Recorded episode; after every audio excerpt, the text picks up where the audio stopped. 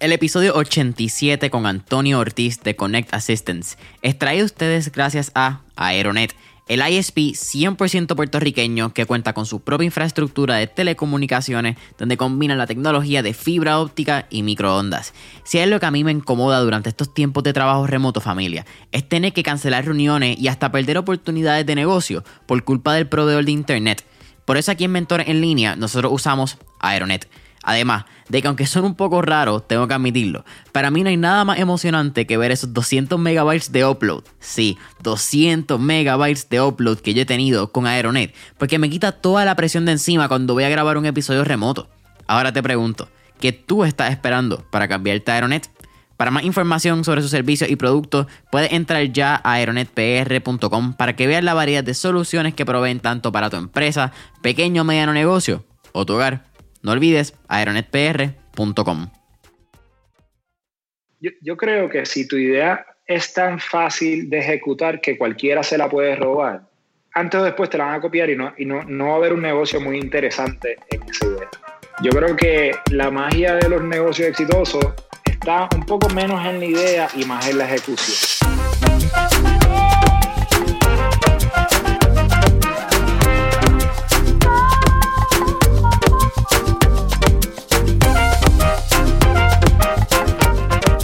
¿Qué es la que hay familia? Mi nombre es Jason Ramos y bienvenido a Mentores en línea, un podcast donde hablamos con los empresarios e influencers responsables por las marcas más destacadas, para que así conozcas quiénes son tus mentores en línea.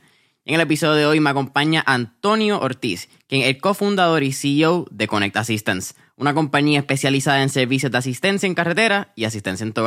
Antonio, ¿qué es la que hay? Súper contento de estar aquí contigo, Jason. Un placer eh, conocerte y felicidades por lo que estás haciendo, me encanta. Oye, el placer es todo mío. Estábamos hablando un poquito en el pre-podcast session. Definitivamente no sabía la magnitud que era Connect Assistance. Yo creo que a veces uno ve los carros en la carretera y dice como que, ah, mira, ahí van. Pero no sabe ni la infraestructura, ni detrás el desarrollo y todos los, los ups and downs que han tenido a través de su crecimiento. Yo creo que las cosas que brillan en la luz se trabajan en la oscuridad, así que hay mucho que hacemos tras bastidores para, para que todo esto sea posible. Yeah.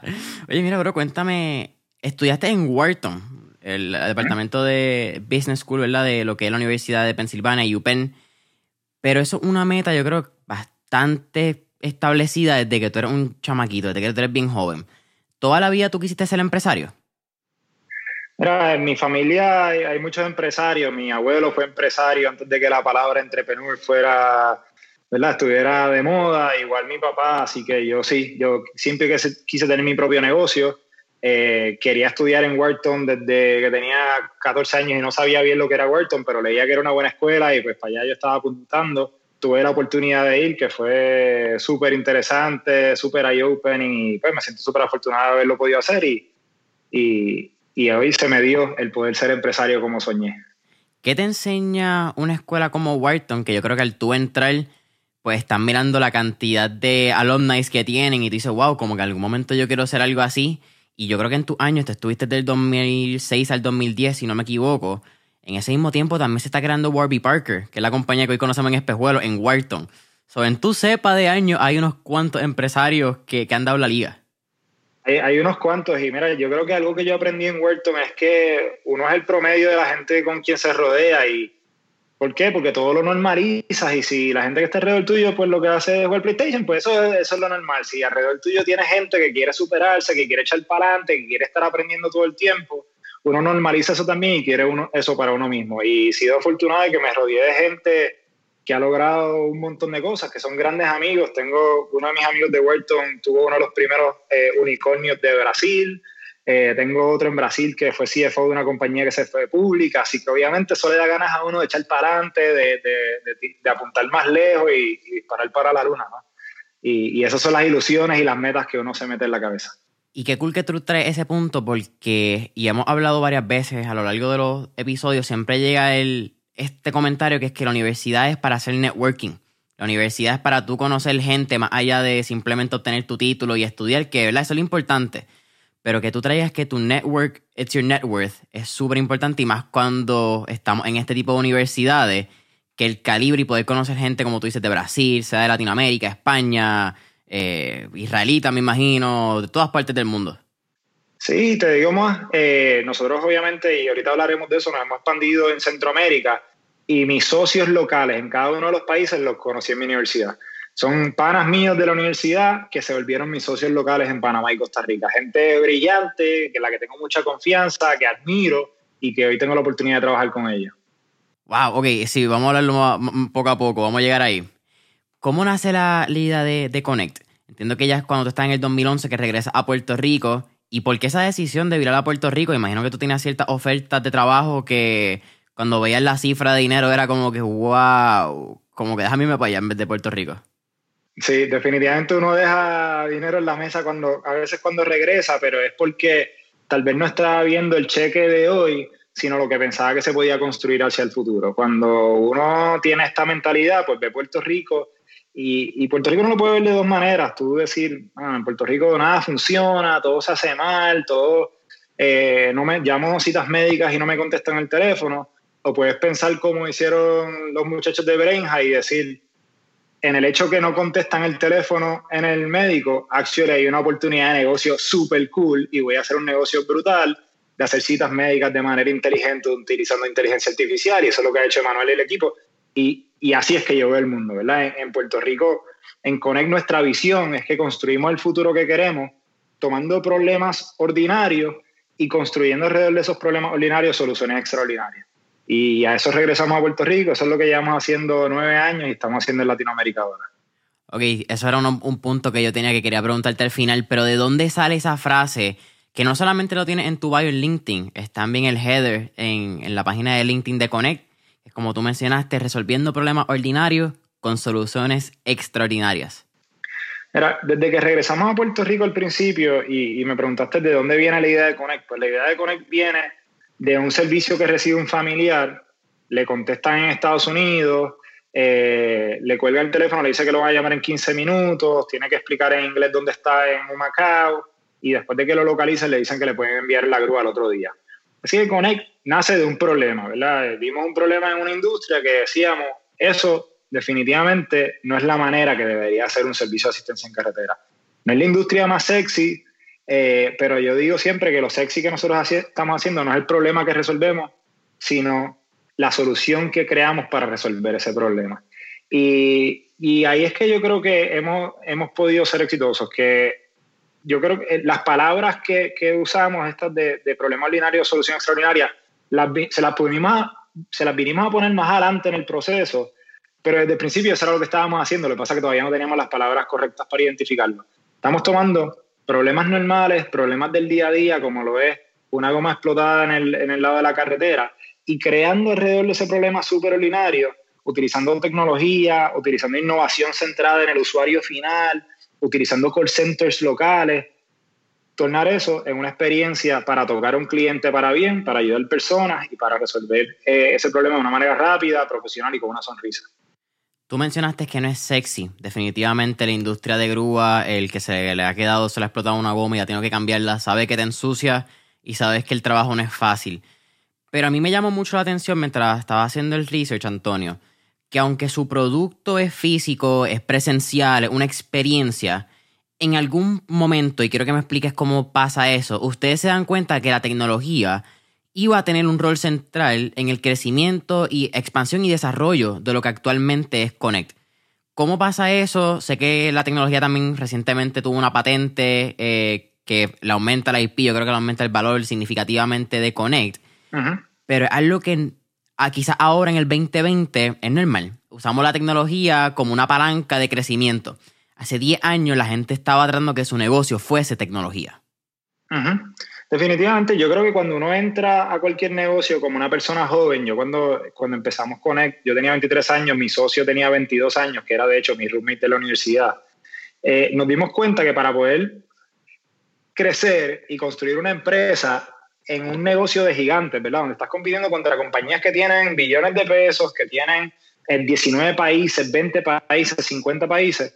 La única manera de competir exitosamente siendo un equipito de 8 personas es usando tecnología y utilizando innovación. Porque eso es lo que te da velocidad, eso es lo que te distingue, eso es lo que nos permitía a nosotros pararnos al frente de un cliente que lleva ocho años trabajando con un monstruo de España y decirle, ok, esa gente lleva haciéndolo por 20 años nosotros acabamos de empezar, pero mira todo lo que nosotros podemos traer y ese todo que podíamos traer lo facilitábamos con tecnología, porque no iba a ser ni con más molleros, ni con más gente, eh, ni con una plantilla que cubriera 20 países, ¿verdad?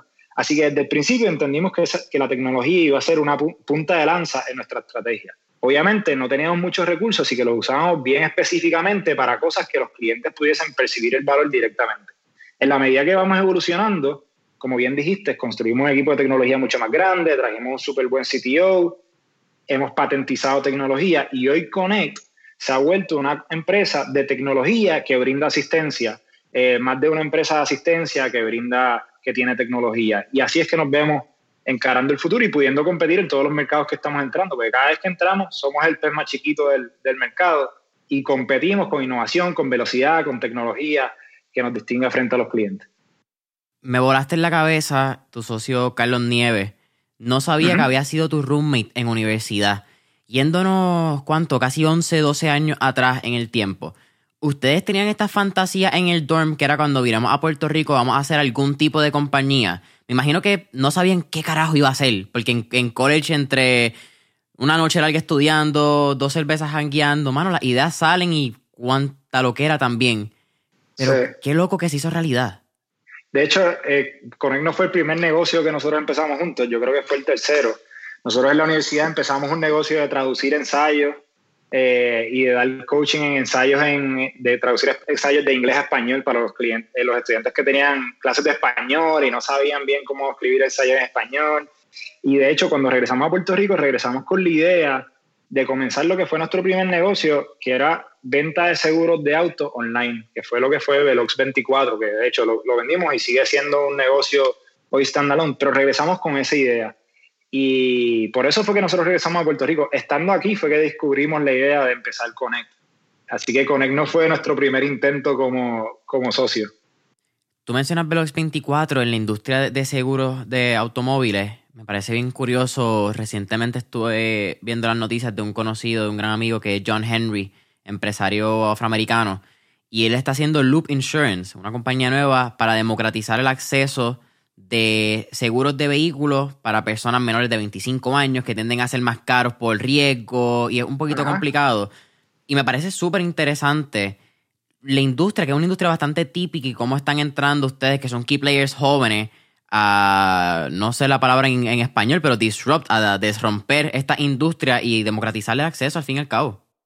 Eh, yo creo que son industrias inmensas que llevan haciendo las mismas cosas de la misma manera por mucho tiempo eh, y particularmente en Latinoamérica tal vez vamos un poquito atrás de mercados como Londres, como Estados Unidos, que llevan democratizando, como tú bien dices, el acceso a los seguros eh, hace muchos años y, esos trends, pues, se van viendo en Latinoamérica, pero se van viendo un poco más atrás. Y yo, yo veo eso como una gran oportunidad, ¿no? De nosotros traer esa innovación a Latinoamérica. Nosotros lo empezamos a hacer con Velox, después Connect como que despegó y decidimos vender Velox y enfocarnos exclusivamente en Connect.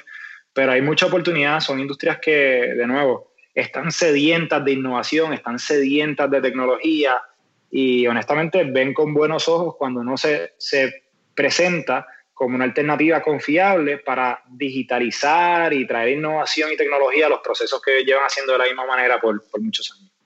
Al momento, tú estás mencionando que en Connect despunta, Velox 24 sale del plano, pero al momento de empezar a expandir a otros países y salir de Puerto Rico, yo siempre he hablado que Puerto Rico, pues por su posición política, cuando hablamos de expansión, siempre miramos al norte, miramos a Estados Unidos, vamos a mirar por qué es la conexión más rápida.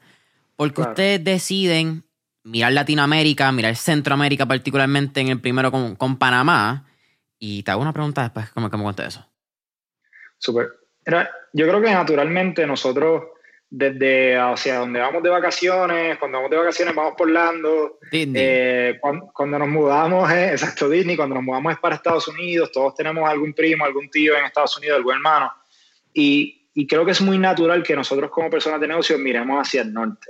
Dicho eso, nosotros lo que identificamos fue que en Latinoamérica nuestra tecnología, aunque está a nivel de competir en Estados Unidos, y yo me siento bien confiado de que lo está, en, en, Latinoamérica el gap entre nuestra tecnología y lo que hay en el mercado era mucho más amplio. Así que vimos la oportunidad de ir a Latinoamérica con una tecnología que en Estados Unidos iba a ser disruptiva, pero que en Latinoamérica definitivamente podía ser un diferenciador mucho más grande. Dicen por ahí que, ¿verdad? que necesita ser 10 veces mejor que la competencia para que el cliente haga, haga el switch. Y en Latinoamérica nosotros identificamos que podíamos tener ese gap. Aparte de que vimos mercados que también venían un poco atrasados, las mismas cosas de la misma manera, interesantemente, mercados donde podíamos competir contra los mismos competidores que fuimos exitosos en Puerto Rico. Así que nosotros competimos contra compañías mexicanas, contra compañías españolas que estaban en Puerto Rico, pero también estaban en Panamá, también estaban en Costa Rica, así que fuimos básicamente con la misma receta a competir con los mismos players en un mercado nuevo. Cuando ustedes entran a Panamá y también a Costa Rica, entiendo que en ese, orden, ustedes no decidieron entrar como Connect Assistance y vamos a establecer una oficina nueva ustedes adquirieron compañías, valga, entiendo que en Panamá es Auxilio Vial, y entonces en Costa Rica es, Coinca o Coinca, no sé cómo sería. ¿Por qué la decisión de, buscar ese M&A, Merchant Acquisition, en este caso la adquisición, y no entrar desde cero con Connect Assistance? Mira, eh, nosotros fuimos originalmente con la idea de entrar desde cero con Connect Assistance. Esa fue nuestra, nuestra misión original. Y con eso yo empiezo a viajar a Panamá, empiezo a viajar a Costa Rica, de hecho, viajar a República Dominicana, empezamos a mirar distintos mercados. Decidimos en ese momento que Panamá y Costa Rica eran nuestros targets principales y dijimos en los próximos cinco años eh, queremos estar en estos dos países. ¿Por qué? Porque son países súper estables, con monedas estables. Panamá se usa dólar, el dólar lo que es una gran ventaja, no tienes que estar bregando con otra moneda. Eh, son mercados suficientemente pequeños como para nosotros sentirnos que, que podíamos acaparar el mercado, suficientemente grandes como para ser interesantes y, y, estamos buscando maneras de entrar orgánicamente. En eso, yo tengo un amigo que le llaman esto el río, el río del comercio, ¿verdad? Fuimos a sentarnos con gente yo literalmente me tomaba un café con quien sea, sea que me recibiera. Yo escribía por LinkedIn a gente que trabajaba en seguro, a gente que vendía carros, a gente que era brokers de seguro, pedí a la gente, dame 15 minutos para tomarme un café contigo y contarme lo que, contarte lo que quiero hacer. Y así conseguí muchas citas, honestamente. Mucha gente me pichó, pero mucha gente también se sentó conmigo. Esa gente que se sentó conmigo, uno de ellos era un broker de seguros que a, los 10 minutos de estar en la mesa me dice, tú no debes entrar orgánicamente, tú debes comprar una compañía y yo sé a quién tú vas a, eh, a, a comprar. Y en 15 minutos, esto es una persona que yo no conocía, hace 20 minutos. Y 15 minutos después me dice, me gusta lo que ustedes están haciendo, te voy a hacer una introducción. Y me hizo una introducción al dueño de Auxilio Vial Panamá, que hoy es nuestro gerente general en Panamá, y seis, siete meses después terminamos comprándole a la compañía. ¿Qué pasa? En asistencia, igual que en muchos negocios, es un negocio de escala. Así que aunque nosotros teníamos la idea de empezar desde cero, entendíamos que íbamos a estar cortando un montón de años de desarrollo si comprábamos una compañía, aunque fuera pequeña, que tuviera cierto volumen, y ese volumen lo utilizábamos para probar lo que nosotros podíamos hacer localmente, que creo que es bien importante. Nosotros entrando en un negocio local, pues en Puerto Rico ya damos un buen servicio, la gente había visto las guaguas en la carretera, teníamos algún nombre empezando, pero teníamos algún nombre, pero en Panamá no éramos nadie. Y es muy difícil tú salir a venderle a alguien, ya yo lo había tratado porque lo hice la primera vez en Puerto Rico, desde serio decirle, mira, yo soy bien bueno, damos excelente servicio, tenemos tremenda tecnología. No lo hago en Panamá, pero lo he hecho en otro sitio. Eso, eso es un pitch bien difícil. En cambio, si tú, nosotros logramos entrar, aunque fuera con un volumen pequeño, podíamos implementar nuestra tecnología, implementar nuestra cultura, implementar nuestros procesos, y ya teníamos como un case study local, donde yo podía ir a otros clientes y decirles, no solamente soy bien bueno en Puerto Rico, sino que lo he hecho en Panamá, mira mis resultados, y afortunadamente esa estrategia no funcionó y pudimos comprar una compañía pequeña y la hemos más que duplicado en, los tres años que llevamos ahí porque pudimos crear un case study con la compañía que adquirimos. Tú mencionaste lo que es pues, el, quizá el reto cultural que siempre miramos al norte, siempre vamos en vacaciones y buscamos expandir en los Estados Unidos. Pero yo sí también soy fiel creyente que a veces como cultura nos parecemos un poco más a Latinoamérica y somos un poquito más a, a ese core value. Quizás cuáles han sido algunos de esos retos a nivel cultural, maybe, que te has enfrentado entrando a estos países y tú mencionaste lo que es tratar de entrar con una compañía nueva a un país como Panamá. Yo me imagino que entrar con un acento que no es local debe ser hasta más difícil todavía. Sí, pero primero, expandir a Estados Unidos está súper bien. O sea, yo creo que hay muchas oportunidades en Estados Unidos. Sencillamente, eso no fue la carretera que nosotros, el camino que nosotros decidimos buscar. Entrar a Latinoamérica, y mencionabas que tal vez nos parecemos un poco más a Latinoamérica, es interesante. Vas a Estados Unidos y te sientes como la persona más latinoamericana del mundo. Vas a estos países y te sientes como la persona más gringa del mundo. Nosotros tenemos una mezcla de cultura súper interesante que yo creo que es súper poderosa porque nos permite bandearnos en ambos sitios, ¿verdad? Podemos ir a Estados Unidos y no nos sentimos, no nos sentimos completamente fuera del agua. Podemos ir a Latinoamérica y también nos podemos sentir como en casa. Obviamente hay ciertas cosas que tenemos que adaptar. Ahí es interesante y una de las razones por las que nosotros escogimos Panamá para arrancar es porque uno de los mercados con más negocios internacionales es una ciudad bastante cosmopolita que está acostumbrada a bregar con extranjeros y donde no era un issue que yo viniera con un acento diferente. Obviamente tenemos que aprender a dar las presentaciones en español porque ya nosotros nos acostumbramos a decir la mitad de las palabras en inglés y eso en Latinoamérica pues no, no, ¿verdad? Como que no, no cuaja, pero pero sí en Panamá encontramos un negocio, un mundo o un mercado fértil y abierto a relaciones internacionales. Hay otros mercados que tal vez no son tan abiertos a relaciones internacionales y ahí es que el tema del socio local yo creo que es súper importante. Alguien que entienda la cultura, que sepa navegarla, que te pueda abrir puertas y que te dé un poco de ese conocimiento local que uno como extranjero pues, pues no tiene y toma años desarrollarlo. Así que esa, esa fue la estrategia que nosotros utilizamos, esos socios locales para, para guiarnos en estos nuevos mercados. Ahora sí, cuéntame lo que son tus socios locales, que en este caso me estabas comentando que los conociste en universidad y que ellos te dicen cuando tú le haces esta oferta y, esto como esta llamada de, wow, nos vamos a encontrar otra vez a hacer negocios después de tantos años.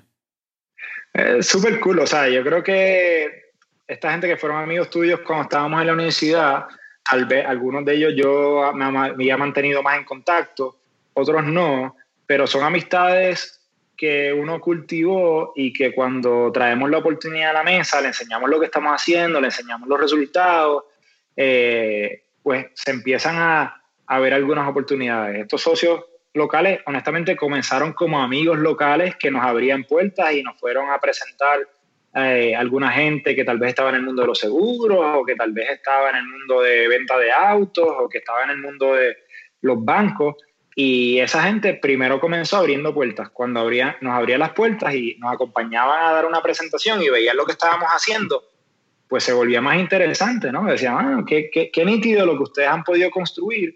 Y al momento de hacer las adquisiciones, pues necesitábamos levantar un poquito de capital y, y ellos se sintieron cómodos con, con, la hipótesis que nosotros teníamos de lo que podíamos hacer localmente y decidieron invertir con nosotros en esos negocios. Así que son amigos que después se convirtieron en aliados, que ahora se convirtieron en, socios. La conversación con Antonio Ortiz continúa en menos de un minuto, pero antes, quiero hablarte de nuestro auspiciador, Diet Home, la compañía número uno de dietas personalizadas que se adaptan a tu presupuesto con comidas frescas, no congeladas. Si eres una persona como yo que siempre ha batallado con mantener un estilo de alimentación saludable y primordialmente balanceado, pero además, también tiene una excusa que quizás puede ser no tengo tiempo, no tengo los ingredientes necesarios o quizás estoy muy cansado para cocinar. Pues Diet Home es la solución para ti. Y si tú sigues estos próximos 5 pasos que te voy a mencionar, tú también puedes comenzar tu dieta hoy. Número 1. Entra a diethomepr.net o baja su aplicación en el App Store. Número 2. Elige el plan de tu preferencia. Número 3. Dale checkout y completa tu orden. Número 4 Espera en la comodidad de tu hogar u oficina mientras Diet Home hace la entrega. Y por último, número 5, disfruta de la fresca y deliciosa comida que Diet Home tiene para ti. Para más información, entra ya a diethomepr.net o llama al 787-754-5616. Algo que pasa con, la tecnología de ustedes, y tú lo mencionaste al principio, es que ustedes son bien enfocados en el Human Centered Design, en diseñar en base de quién es el usuario final. Pero eso siempre fue así, o al principio tú crees que ustedes quizás estaban diseñando un poco más a quien, pues son sus proveedores de servicios, son estos grueros, porque yo creo que es un negocio de ambas partes, un negocio que la persona que se le explota la goma definitivamente tiene un problema, un problema bastante serio. Pero había una oportunidad en los grueros que todavía quizás no estaban, bueno, todavía no, no había esta tecnología, ellos tenían que estar bastante típicos parados en el expreso o si tú lo veías, cogías el número y le tomabas la foto. Como que no había una forma de que ellos pudieran conseguir clientes de una manera recurrente y sencilla. Mira, yo creo que el usuario, nosotros nos gusta innovar centrado en el usuario. Cuando pensamos en el usuario, muchas veces es el usuario final que se quedó en la carretera, pero su usuario también es ese gruero, ¿no? El gruero es un usuario súper importante de la tecnología de Connect. Es un partner súper importante de nuestra empresa porque son la cara frente a nuestros clientes. Al final del día, el que va a cambiarle la goma no soy yo, ni es el programador, ni es la persona que está contestando el teléfono. Es un gruero que está en la calle trabajando 24/7 y nosotros pensar en, ese, en esa persona, en ese proveedor como un usuario y poder construir soluciones para ellos ha sido una gran ventaja para Connect también. ¿Por qué? Porque al final del día, en los tres países donde nosotros operamos, cuando comenzamos no éramos los más grandes, pero éramos los más fáciles con los que se le hacía trabajar a los grueros. Somos los más rápidos que les pagamos, los más herramientas que les damos, le damos una plataforma para que ellos, nosotros tenemos la tecnología nuestra, se llama Helios, es la que usamos para despachar servicios internamente, el dios del sol, ¿verdad? Lo ve todo desde arriba, ve todas las grúas, todos los carros, y creamos una versión de Helios como un primo de Helios para nuestra red de grueros, para que ellos pudieran ver sus propias grúas, sus choferes, cuántos servicios estaban dando, la calidad de sus servicios. Así que estamos empoderando a nuestros proveedores, a nuestros grueros, a que sus negocios crezcan, prosperen, escalen y den un mejor servicio al cliente, porque al final redunda en beneficios para todos. ¿no? Así que sí, y nos vamos a entrar en un usuario y nuestros usuarios incluyen a ese proveedor que está en la carretera. Habla un poco de Costa Rica. Hablaste de, de Panamá, entiendo que, el, que, la adquisición en Panamá fue para el, alrededor del 2017, que me hace, se me hace bien loco pensar que estás creciendo en Panamá, pero tienes un evento en Puerto Rico que es María. Entonces, que a nivel de tecnología central en Puerto Rico es como que, wow, que para atrás y para adelante. Pero cómo entras a Costa Rica, eh, nunca he tenido la oportunidad de visitar Costa Rica. ¿Y cuál es la diferencia entre Costa Rica y Panamá? Mencionaste que Panamá usa el dólar, me imagino que en Costa Rica se usa el, peso, no sé cuál es el, nombre de... El, no sé el, colón. el, colón. Ok, a eso... no estaba seguro, pero no quería meter la pata. y, peso es un safe bet. Ajá.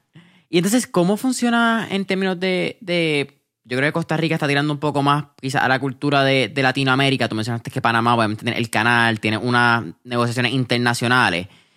¿Y cuál es la diferencia a nivel de vehículos entre Puerto Rico y, estos países de Latinoamérica? Porque el vehículo yo creo que en Latinoamérica se mira mucho como un motor económico de cómo nosotros podemos utilizarlo para un beneficio de nuestra familia y en Puerto Rico es casi una comodidad. Súper interesante ese punto que traes. Te voy, a hacer una historia, un, un, paréntesis sobre María y la adquisición de Panamá. Nosotros adquirimos el negocio de Panamá en noviembre del 2017, justo después de María significa que yo llevaba negociando, nosotros llevamos negociando ese deal durante, justo antes de María, y cuando llega María, el vendedor, muy, ¿verdad? Muy nice en su parte, me llama y me dice, mira, podemos poner esto on hold. Yo sé que les acaba de dar un huracán grandísimo, no hay luz, no hay agua, no te preocupes, yo, yo, te, yo te aguanto los términos que acordamos y podemos regresar a esto más adelante. Y nuestra reacción fue, sabes que María demuestra el por qué nosotros necesitamos diversificarnos regionalmente. Nosotros no podemos depender o no queremos depender solamente de una geografía. El valor de Connect va a aumentar en la manera que nosotros podamos diversificar ese negocio y estar en más de un país.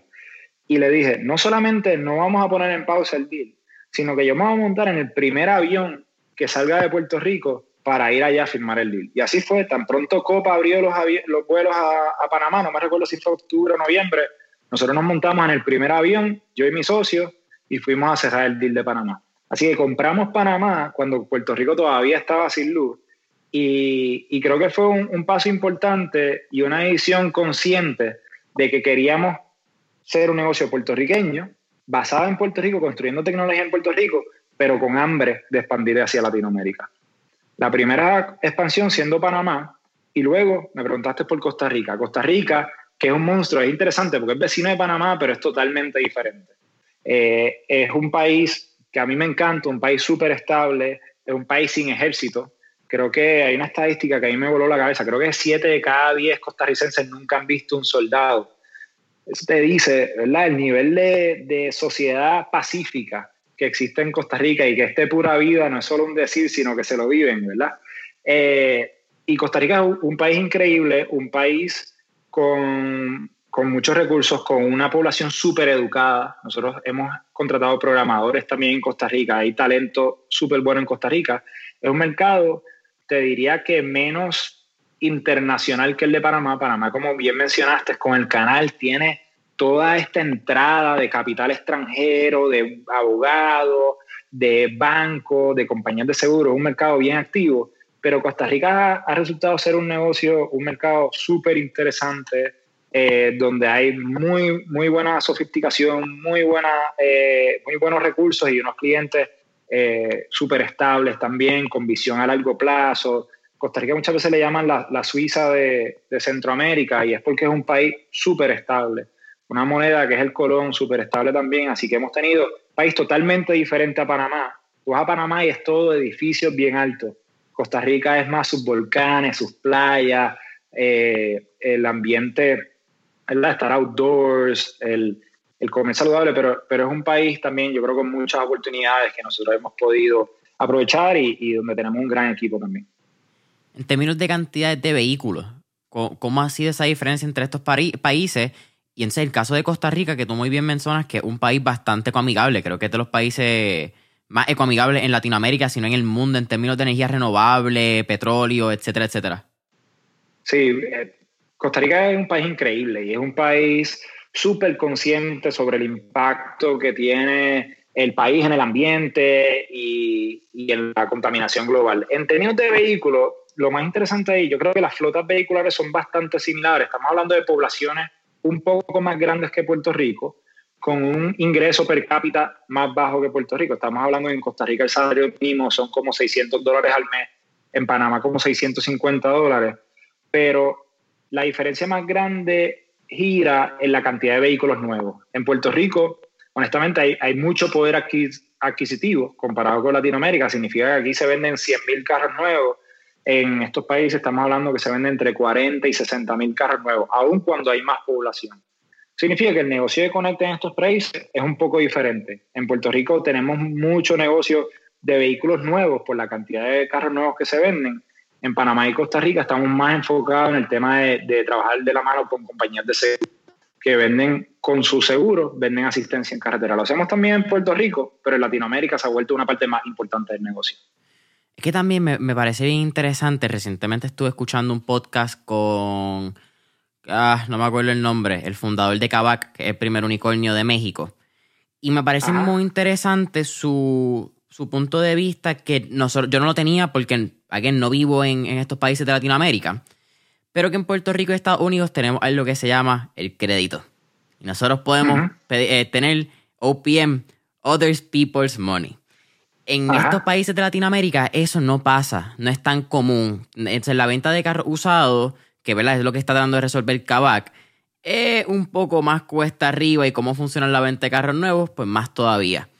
Y yo creo que eso pues también, si le añade el layer de que en Puerto Rico tenemos dólares y la inflación del dólar lo afecta mucho más en estos países, pues la, narrativa de quién puede tener un carro, cómo se utiliza el carro, la facilidad de mover un carro, son bien diferentes al, pues, comparando Puerto Rico y Latinoamérica.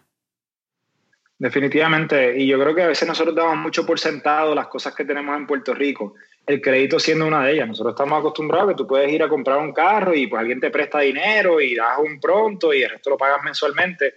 En, en Latinoamérica esto es cada vez más una realidad, pero no ocurre con tanta frecuencia como en Puerto Rico. En muchos países donde tú no tienes un credit score, algo que para nosotros pues es tan del día a día, es algo con lo que tú bregas, que, que sacas una tarjeta de crédito para empezar a crear crédito, eso no existe y por ende el financiamiento de carros no estaban tan disponible y por eso ves una, una población o una flota de motocicletas mucho más grande que en Puerto Rico, porque es un medio de transporte económico, y ves una venta de carros usados, que es lo que viene a resolver Kavak, mucho más grande también, porque son carros más económicos, necesitas un método de transportación, como tú bien dijiste, para llegar al trabajo. Eh, la transportación pública tampoco está tan desarrollada, no que en Puerto Rico sea, ¿verdad? Eh, súper, pero pero en estos países tampoco está súper desarrollada. Así que el vehículo se ve, es un motor económico, como tú bien lo dijiste, y Kavak está atacando un mercado de autos usados donde estos clientes están buscando una alternativa más económica que estar comprando un carro nuevo sin un crédito. Tú mencionaste algo y, te hago la pregunta si se puede saber, ¿verdad? A nivel de modelo económico, si tú tienes un, pues un salario mínimo de 650 dólares, en Puerto Rico debe ser, creo que son como 1250, 1400 por el 725 multiplicado por 40 horas semanales. ¿Cómo tú mantienes el, la, macroeconomía del negocio y las finanzas que, para que sea un negocio sostenible y que pueda seguir creciendo? Cuando los precios en Puerto Rico pueden ser, entiendo que son 5 dólares mensuales, 48 dólares anuales el primer paquete de, vehículos, que quizás para nosotros eso es 0.05% de, de un ingreso anual o 0.00 quién sabe cuánto, pero 5 dólares de 650 dólares mensuales es casi un por ciento. Que, eh, Y te hago la pregunta si se puede saber. Sí, claro. yo creo que cuando uno se expande a Latinoamérica, tiene que ir con la mente abierta de que, de que muchas cosas son diferentes, entre ellas el pricing de tus productos. Lo que tú cobras en Puerto Rico no necesariamente te va a funcionar en Latinoamérica. En Latinoamérica nosotros cobramos unos precios más reducidos, también nuestra base de costo es menor porque los salarios, los salarios que pagamos en, a nuestro equipo pues son salarios de mercado. Eh, nosotros no pagamos el mínimo, nosotros tenemos esta filosofía de que nosotros tenemos un mínimo connect, que siempre es por encima del mínimo local. ¿Por qué? Porque también tenemos la filosofía de que nosotros queremos crecer con nuestra gente, queremos que nuestra gente tenga más oportunidades, así que no pagamos el salario mínimo, pero obviamente pues los salarios flotan con los países y eso significa que tu precio va a ser un poco más bajo, pero tu base de costo también. Sí, que, que una, eh, una reducción de costos casi proporcional, porque reduce en todos los aspectos. Y tienes que ir con esa mentalidad. Si tú piensas que vas a poder cobrar lo mismo, oye, no quiero hablar generalizar en todas las industrias, pero definitivamente para mí no ha sido el caso. Todo, todo es proporcional, pagas un poquito menos, cobras un poquito menos. Es que algo bien interesante, mira, con el podcast, yo, no conocía de Latinoamérica hasta entrar al podcast. Eso es una, algo que yo tengo que levantar las manos y decir, ¿sabes qué? Yo era un ignorante. Yo no entendía lo que eran los ecosistemas. no me siento tan mal ahora. Y, recientemente he estado viendo Shark Tank México tanto como Shark Tank Colombia. Y cuando tú miras los precios y las inversiones, de momento son, estoy buscando 5 millones de pesos. Y de momento tú miras, 30 mil dólares. Wow, espérate. Y se me parece tan interesante porque a veces quizás damos por sentado estas cantidades de cuánto crecemos en Puerto Rico y cuánto necesitamos, sea en una serie A, sea en un pre-seed round o un seed round. Y de momento tú ves estos países en Latinoamérica que yo siento que hacen mucho más con mucho menos, pero también hay que entender que los costos a lo largo de su eh, trayectoria, de su crecimiento corporativo, también son mucho menos. Definitivamente. Y oye, son mercados que aunque te estoy diciendo los precios van a ser un poco menores, también tienen mercados súper interesantes y súper grandes. Eh, Colombia mencionaste es un país de casi 50 millones de personas, así que aunque tal vez tienes una base de precios más baja, tienes un potencial de crecimiento de un país que es 12, 13 veces la población de Puerto Rico. Puerto Rico yo creo que es un gran testing ground. Yo creo que aquí hay mucha oportunidad de construir buenos negocios y me encantaría ver más negocios que se construyan aquí y utilicen lo desarrollado aquí, lo aprendido aquí para crecer en Latinoamérica el caso tuviste Colombia, pero también el caso de la Ciudad de México. El DF tiene cuánto, 130 millones de personas y es como la quinta ciudad más densamente poblada del mundo. Es absurdo. Sí, sí, sí, los números son increíbles. Obviamente son mercados bien grandes, son mercados diferentes a Estados Unidos, pero que con esas con esos retos, igual que te digo en Puerto Rico, con esos problemas, vienen grandes oportunidades. Son mercados que todavía tal vez no tienen la penetración de tecnología que tiene Estados Unidos, no tienen la penetración eh, crediticia que tiene Estados Unidos, a tu punto de antes, no tienen la penetración de bancarización, ¿verdad? No hay tanta tarjeta de crédito como en Estados Unidos. Esos son problemas, pero también son grandes oportunidades. Cuéntame un poco más lo que ha sido la integración y el, ingreso de tantos tú como Carlos a la comunidad de Endeavor, que fue tan reciente como hace 3, 4 meses, en octubre, si no me equivoco. Y para los que no conozcan Endeavor, ¿qué es Endeavor? Mira, ahorita hablábamos de la gente que nos rodeamos, ¿verdad? Y Endeavor principalmente es un network eh, de emprendedores mundiales, empezó en Latinoamérica, pero ya de emprendedores mundiales que buscan ayudarse para potenciar sus negocios. Eso incluye gente que está desarrollando sus negocios como emprendedores que ahora se convierten en mentores, que se convierten en inversionistas y que te ayudan abriéndote puertas en los países, ayudándote con inversión, ayudándote con relaciones, ayudándote con mentoría, al nombre de mentores en línea, ¿verdad? Con mentoría sobre cómo expandirte a estos nuevos países. Y hablábamos de la gente que nos rodeamos. Pues Endeavor nos ha dado acceso a rodearnos de gente que está pensando en grande, que está haciendo negocios grandes. Kavak es una empresa de Endeavor. De hecho, mencionaste Kavak. Y Endeavor nos conectó con uno de los fundadores de Kavak para nosotros tener una conversación sobre un mercado de expansión en Latinoamérica. O sea que es el tipo de network y ese, esas relaciones que, que al final del día yo soy fiel creyente que una vez tu mente se estira con una nueva idea, nunca regresa a su, a su forma original. Así que cuando te sientas con la gente de Kavak y esta gente te habla de su visión del mundo, ya tú no puedes volver a pensar chiquito, ya estás, eh, ya te dañaron la mente para bien y de ahí para abajo pues tú vas a ver el mundo a través de un lente diferente. Y eso es parte de lo que está haciendo Endeavor por nosotros. Creo que son alrededor de 2.000 empresarios a nivel mundial. Sí, por ahí. ¿Son cuántos en Puerto Rico? Pues son tú, Carlos, y no hay muchos más. Entiendo que Erika es la directora ejecutiva de Endeavor Puerto Rico. Erika, Erika que es tremenda, junto con, con Verónica, y tenemos, acá está Jason Borsho también de Abarca, eh, y los muchachos de Hyper eh, fueron los segundos. Carlos fue el segundo en entrar. Así que nosotros somos los terceros en entrar en Endeavor Puerto Rico. Boom. ¿Crees que es igual de importante rodearte de gente, eh, la de, de, gente que te sume, que añade ese valor cuando estás empezando un negocio o es más importante mientras estás creciéndolo?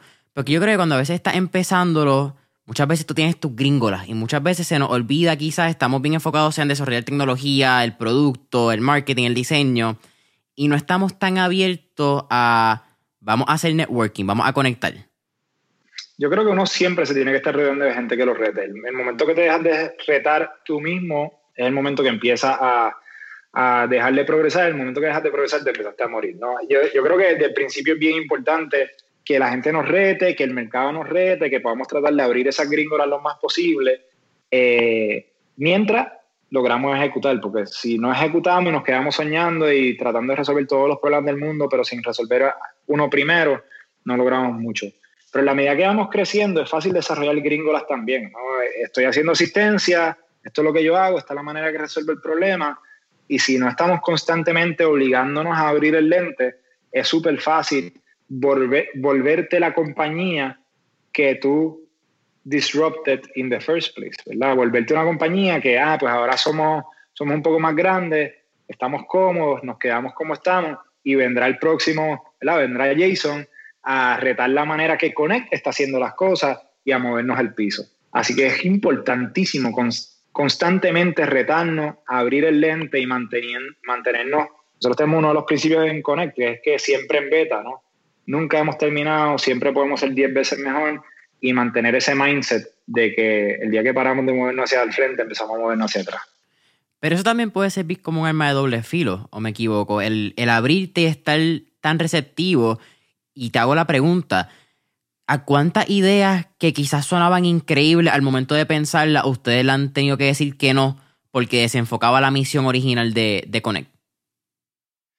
Es una, una, buena pregunta. Mira, muchas. Eh, yo creo que parte de los aprendizajes que nosotros tuvimos temprano fue que al principio nosotros tratábamos de hacer todo. Creo que es bien natural de un entrepreneur ver en todo, en todo problema una oportunidad.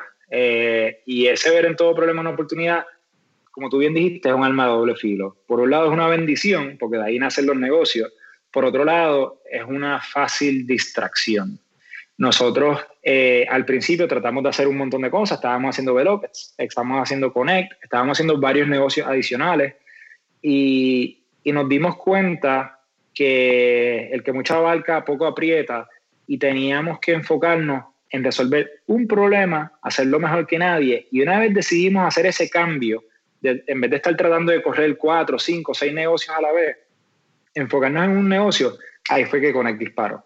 Así que, por un lado te digo, es importante abrir el lente, abrir el lente en la medida de que entendamos lo que está pasando en el mundo, entendamos que nuestra manera de ver el mundo no es la única y que seamos abiertos a feedback, a retarnos, pero a la misma vez que regresemos a elaborar y resolver un problema primero y tener ¿verdad? small wins, ir ganando, ir haciendo cosas poco a poco y ganando tracción, porque esos resultados son los que te van a llevar al próximo, al próximo step. Y tratar de hacerlo todo a la vez definitivamente es, es algo que, que es atractivo, que a todos nos gusta, pero que en mi experiencia personal, una vez dejé de hacerlo, fue que pudimos crecer mucho más rápido. Están en tres países, tienen, tengo entendido que tienen sobre, ¿cuánto? Creo son 200 empleados entre los tres países. 260 estamos ahora. Y quería decir 250, pero no estaba seguro. Pero Por ahí. Son un montón, 260. Y tú, desde tu lado, tú eres el CEO, tu socio es CFO, si no me equivoco. CFO. ¿Cuál ha sido la enseñanza más grande al momento de delegar? Y quizás cuál sería un tip que tú le podías brindar a emprendedores que están creciendo, porque el punto en que ustedes están es, bien complicado, tú tratar de, es bien complicado, no, es imposible tú tratar de micromanage y estar en todas las partes y en todas las piezas que se está moviendo el negocio. Y tú tienes que estar enfocado en, en que todo corra bien, ¿verdad? En tu gerente. Pero hay una visión y tú estás trabajando en el largo plazo de la compañía. Sí. Yo creo que tú eres tan bueno como la gente que te rodea. Lo dije ahorita sobre los amigos y la gente que conocí en Penn y la gente que me rodea en Endeavor, pero realmente el éxito de Connect no está en mí ni en Carlos, realmente está en la gente que nos ha rodeado. Uno puede hacer muchas cosas, pero uno llega hasta donde llegan sus manos. Y para no crecer el negocio más allá de donde tú puedes tocarlo, eh, necesitas rodearte de gente que sea mejor que tú en lo que hace. Y yo tengo gente, mi socio es mejor que yo en lo que él hace, tenemos un sitio mejor que yo en lo que él hace, tenemos una chief of staff que es mejor que yo en lo que ella hace, jefa de recursos humanos que es mejor que, que yo en lo que ella hace. Y tenemos gente que, en quien hemos confiado para escalar no solo el negocio, sino la parte más delicada de, de Conecto, la parte que yo llevo más pegada a mi corazón, que, es la cultura de Connect. Yo soy súper orgulloso de la cultura que hemos creado en Connect. Creo que es algo que nos distingue, creo que nos hace quienes somos, creo que es ese DNA. Y uno es rodearse de gente que puedan ser embajadores de esa cultura. Yo creo que es una de las mejores decisiones que nosotros hemos tomado para poder escalar el negocio más allá de las cuatro paredes, más allá de lo que nosotros podemos ver y podemos tocar. Cuando eres, cuando eres 15, 20, 30 personas, todavía la cultura son los fundadores. Cuando se va más allá de eso, la cultura sigue siendo fundadores, pero va mucho más allá de los fundadores. Es los líderes que tiene la organización y rodearse de gente inteligente, gente con hambre, gente con ganas de echar para adelante, ha sido siempre la mejor decisión que nosotros hemos tomado. ¿Cuál? Imagino que esto un, creo que es algo que le pasa a todos los empresarios que al momento de confiar siempre pasa por tu mente, imagino que más en estos países cuando expandes a Panamá y a Costa Rica, de que ¿por qué debo confiar en ti y que tú no me robes la idea, ¿verdad? Siempre está como que ese. You're, watching your back, estás velando tu espalda. ¿Cómo, lo, ¿Cómo delegas a ese punto? ¿Y cómo tú decides confiar en, así, en las personas? Me imagino que también tiene que haber una confianza en tu producto, en decir, ¿sabes qué? Si lo confías está bien, es que mi producto sigue siendo mejor. Yo creo que es una mezcla de, de confianza y medición. Como nosotros eh, tenemos gente de primera categoría en cada uno de los países, pero obviamente entrando no nos conocemos. Así que nosotros hemos aprendido dónde es que nosotros nos tenemos que conectar al negocio para poder nosotros tener una buena visibilidad de lo que está pasando. Mencionaste mi socio el CFO, él es el genio de los números. Por ahí es la primera, esa es la primera área donde nosotros nos conectamos al negocio. Nosotros tomamos control de la parte contable. Significa que obviamente estamos entrando con un partner nuevo que no conocemos, que han salido excelentes personas en las que pudimos haber confiado a ciegas, pero cuando estás entrando y no conoces, pues trust but verify, ¿verdad? Confiamos, pero a la misma vez nos pegamos por contabilidad. Mi socio es quien maneja todos esos números y tenemos visibilidad completa de qué es lo que está pasando en el negocio. Así que eso por un lado. Con el tema de robarte la idea, mira, yo, yo creo que si tu idea es tan fácil de ejecutar que cualquiera se la puede robar, antes o después te la van a copiar y no, y no, no va a haber un negocio muy interesante en esa idea. Yo creo que la magia de los negocios exitosos está un poco menos en la idea y más en la ejecución. Y es por eso que yo siempre he sido bastante abierto con mis planes, con lo que estoy haciendo, porque si fuera tan fácil de hacerlo, haría un montón de gente. Y creo que esa magia, es, esa magia y ese éxito nosotros lo hemos tenido porque tenemos un equipo de gente que sabe ejecutar, que puede bueno, regresando a los principios de Connect, uno de los principios de Connect es que somos optimistas con iniciativa. Nosotros tenemos estas ideas, estas ganas de conquistar Latinoamérica, de seguir expandiendo, pero no solamente somos optimistas, que tenemos ¿verdad? la cabeza en las nubes, sino que también tenemos los pies en la tierra y donde ponemos el ojo ponemos la bala y trabajamos duro, largo y tendido para, para lograr esas ideas y, convertirlas en realidad. Y esa parte es la que yo creo que la mayoría de la gente que escuche tu idea nunca va a llegar a hacerla. No es decirlo, hacerlo. No es decirlo, es hacerlo y, y la idea, pues mucha gente tiene ideas, poca gente las ejecuta. Yeah.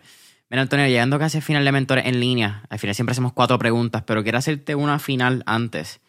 Estuve leyendo y sé que tu papá ha sido un, un, pilar y ha sido, por lo que entiendo, fue tu primer mentor y un alma que te ha apoyado en todo lo que ha hecho. Tengo el placer de, de compartir esa experiencia y que mi papá también sea mi mentor.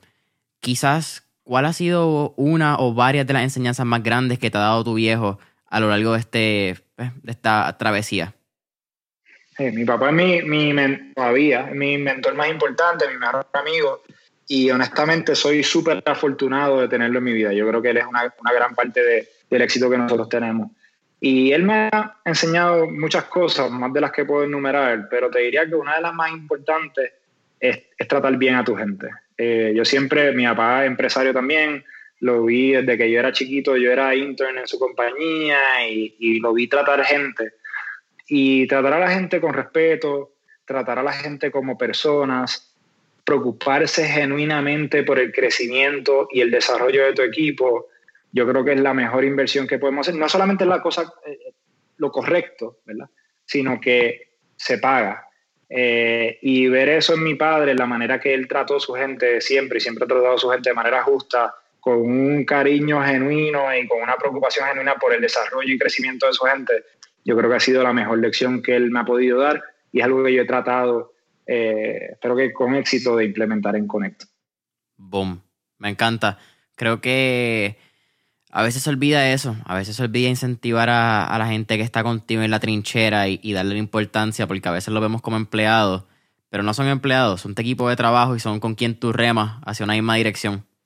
Así, mira, una compañía no es más que la gente que lo compone. Una compañía no es un logo, una compañía no es una idea, una compañía es un organismo vivo que es tan bueno como la gente que tiene. Y si tu gente crece contigo, y regresando a los principios de Connect y sigo regresando, otros crecemos juntos, si esa gente entiende que el crecimiento de, de Connect redunda en crecimiento para ellos, y si tú entiendes que el crecimiento de ellos va a redundar en crecimiento para tu empresa, yo creo que se vuelve una relación eh, súper saludable y productiva a futuro y eso mi sueño es que nuestra gente crezca con nosotros y que, y que logren sus metas personales dentro de Connect eh, y yo creo que eso, eso lo hemos logrado implementar, lo fomentamos y es parte esencial de quiénes somos al punto que es uno de los seis principios de Connect. Ahora sí, Antonio, estamos llegando al final de Mentor en línea. Al final hacemos cuatro preguntas, mucho más relax, fuera de, de negocio, ya al final, ¿verdad?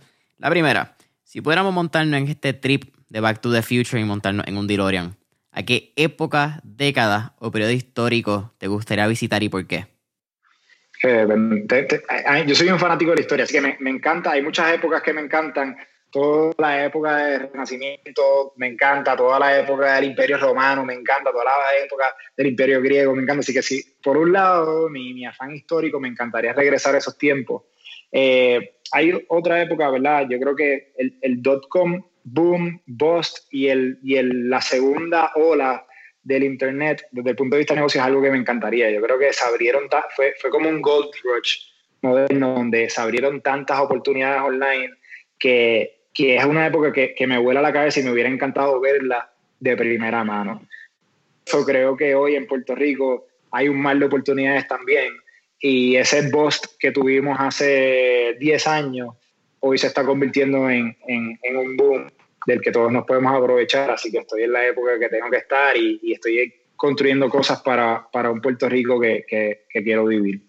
Y tú mencionas el, el dot-com bubble, que qué loco, fíjate que en los pasados, si hablamos 10 años atrás y 20 años atrás, en esta década, hace 20 años atrás, este nacimiento de pues, lo que es casi PayPal Mafia, que hoy en día es nuestro Tesla, es nuestro PayPal actual, es nuestro LinkedIn, es nuestro Yelp, nuestro YouTube, y podemos sacar un montón de otras compañías que salieron de esos, creo que son 22 empleados.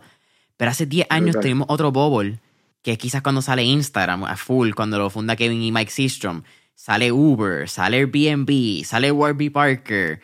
WhatsApp, sí. Exacto. Entonces son como, y dos momentos bien interesantes dentro de cómo el Internet se convierte en parte de nuestro día a día, cada una, ¿verdad? Dentro de su spectrum y de su el crecimiento en general, pero cada una con sus particulares y sus bellezas. Sí, claro, uno siendo un desktop boom y el otro más o menos siendo un mobile boom, ¿no? Que es como que el segundo renacimiento de, ese tech bowl donde nos movemos de una plataforma a otra eh, y es como que la ola que nos encontramos hoy. ¿Cuál será el, el, bowl de este año? De, la de, esta década de los 20 y los 30. Segunda pregunta, Antonio. Tenemos un playlist en Spotify que se llama Mentores en línea, el playlist, donde tenemos todas las canciones que motivan y pompean a nuestros entrevistados. Así que, con eso dicho, ¿qué canción motiva o pompea a Antonio Ortiz? Quizás antes de una charla, antes de entrar a hacer una presentación de Connect, etcétera. Hay una canción que yo escucho antes de cualquier reunión importante. Fue la canción que escuché de camino a cerrar mi cliente más importante ever. La canción que escuché antes de cerrar el de Panamá, el, de Costa Rica y el Wannabe de Fiel a la Vega. Son un clásico un clásico. Esa me, inspira y me recuerda por qué hago lo que hago. Esa canción siempre, bueno, tú la dices y, y se te pone hasta la piel de gallinita. Pensar en, la lírica es... Y creo que la historia también sale, creo que ellos estaban en, un cuarto, en un, apartamento en Nueva York, que estaban como que todo, es bien loca esa historia. Sí, mire, y yo cuando voy a, cuando voy a los clientes siempre les digo, yo, yo lo que quiero es una oportunidad, una oportunidad para trabajar, una oportunidad no quiero que me regalen nada, yo quiero que me dejen demostrar lo que nosotros podemos hacer y lo que el equipo de Connect puede, puede hacer. Y afortunadamente, mucha gente nos ha dado esa oportunidad y para mí eso es lo que me, lo que me trae esa canción, ¿verdad? Estamos buscando una oportunidad, una oportunidad de echar para adelante y una oportunidad de, de, trabajar. Tercera pregunta. ¿Qué libros te has leído recientemente o quizás tres libros que te cambiaron la vida, eh, sean de negocio o sean personales? Tres libros que me han cambiado la vida. Eh, yo te diría que libros importantes que, me he leído recientemente, este no me lo he leído, no me he leído recientemente, pero ah, se, me, se me olvidan los títulos. Ah, estás hablando del PayPal Mafia, el de Zero to, One. Zero to One. Ese libro yo creo que me cambió mucho la, manera de nosotros el negocio. Hay uno se llama Capital Allocators, que también yo creo que me abrió los ojos mucho a, cómo pensar sobre el negocio. Eh, y si tengo que decir un tercero, yo creo que uno que me he leído recientemente que me, que me ha gustado mucho es el de, de Infinite Game.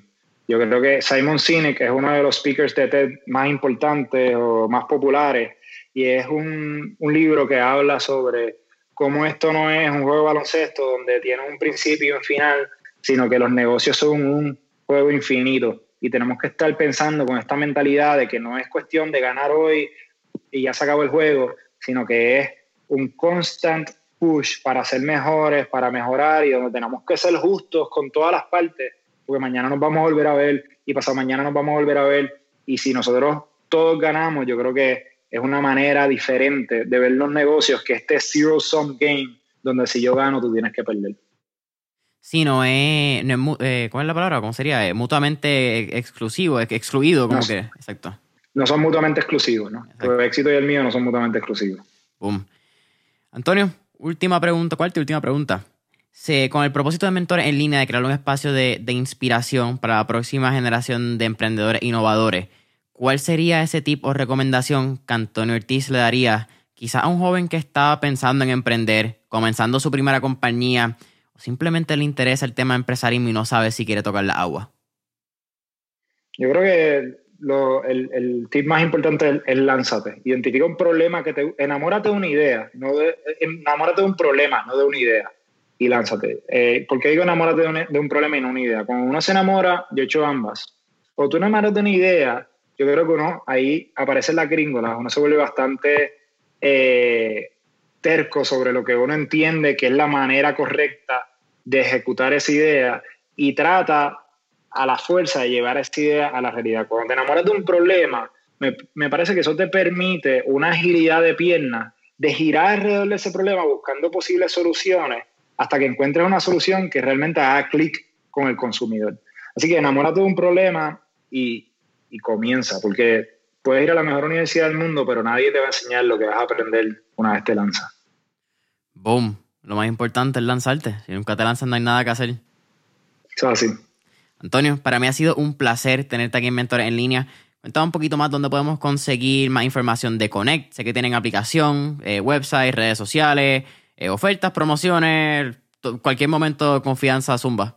Súper. Eh, mira, connect.pr eh, o 999-5050 y, y siempre estamos buscando talento, gente inteligente, gente buena, gente que quiera construir el futuro que quieren ver en Puerto Rico y que quieran construir soluciones extraordinarias para problemas ordinarios.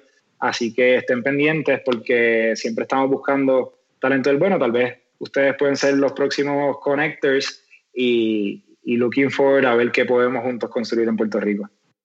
Familia de Mentores en línea, saben que pueden conseguir a Mentores en línea en Instagram y Facebook como Mentores en línea. Danos cinco estrellitas, deja ese review, comentario y dale subscribe en Apple Podcast, follow en Spotify. Comparte este episodio, taguea Connect Assistance en las redes sociales. Connect Assistance. Connect Assistance, Mentores en línea en Instagram también. Y hasta la próxima. Antonio, ha sido un placer. Muchas gracias, Jason. Placer todo mío.